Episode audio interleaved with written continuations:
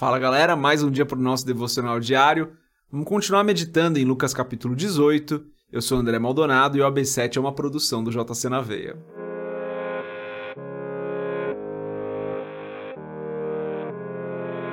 Lucas capítulo 18, a partir do versículo 18, diz o seguinte: Certo homem importante lhe perguntou: Bom mestre, que farei para herdar a vida eterna? Por que você me chama bom? respondeu Jesus. Não há ninguém que seja bom a não ser somente Deus. Você conhece os mandamentos: Não adulterarás, não matarás, não furtarás, não darás falso testemunho, honra teu pai e tua mãe. A tudo isso tenho obedecido desde a adolescência, disse ele. Ao ouvir isso, disse-lhe Jesus: Falta-lhe ainda uma coisa. Venda tudo o que você possui e dê o dinheiro aos pobres, e você terá um tesouro nos céus.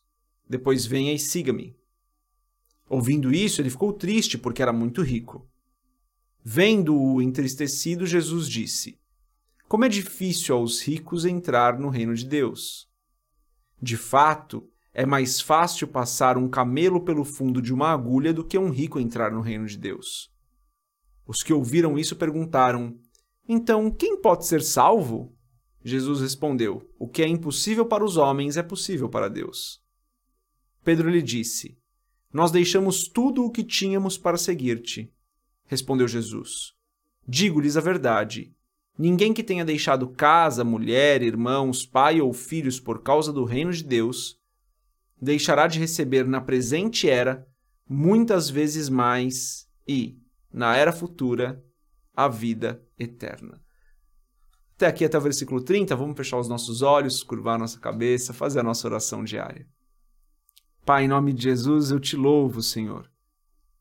Te louvo porque o Senhor tem nos protegido, o Senhor tem nos guardado, porque o Senhor tem guiado os nossos passos, porque o Senhor tem dado a tua palavra a nós de diversas formas. Te agradeço, Senhor, por todo o bem que o Senhor tem nos feito. Tu és santo, és justo, és bom, o Senhor é fiel em todo o tempo, o Senhor nos ama como nós jamais fomos amados e não existe amor maior fora do Senhor. O Senhor é o Deus maravilhoso e perfeito e nós te louvamos, Senhor, com tudo que temos, com tudo que somos, com os nossos pensamentos, com as nossas ações, corações e mentes. Em nome de Jesus eu peço, perdoa os nossos pecados, Senhor, ajuda-nos na caminhada. Ajuda-nos no momento da fraqueza, Abençoa agora, Senhor, aqueles que estão se sentindo fracos, aqueles que estão sentindo que precisam da sua ajuda, aqueles que precisam ser consolados, aqueles que precisam ser curados. Abençoa aqueles que precisam de uma porta de emprego, Senhor.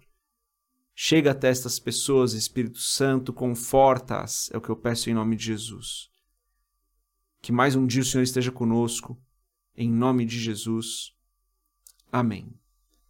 Que a a história da passagem do jovem rico, né, gente? Uma passagem muito conhecida, uma passagem que eu amo demais essa passagem, uso diversas vezes porque acredito que existem muitos ensinamentos aqui nela, né?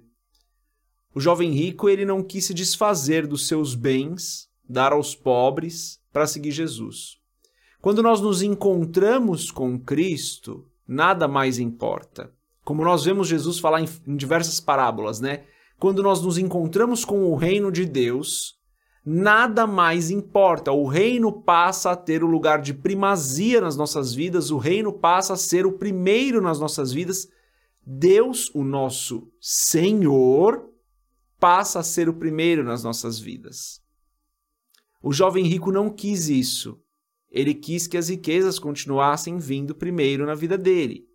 A palavra nos ensina que ele se retirou triste porque tinha muitos bens, ele não queria se desfazer daquilo para seguir a Cristo.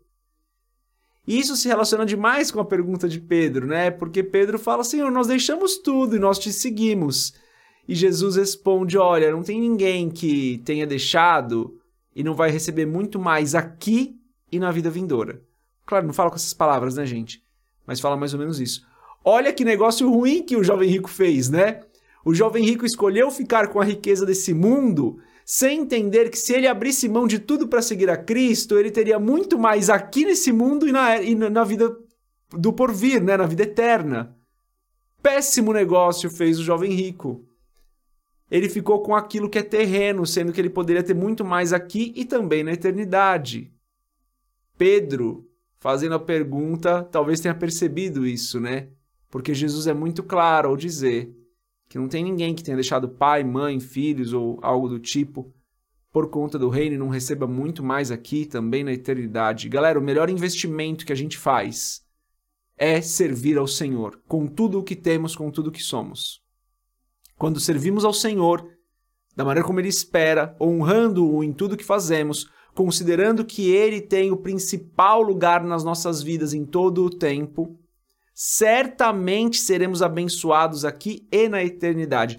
Não estou falando de benção financeira, não estou falando que você vai ser milionário, não estou falando isso.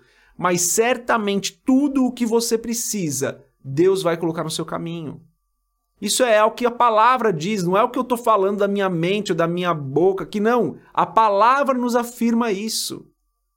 O Senhor nos garante isso.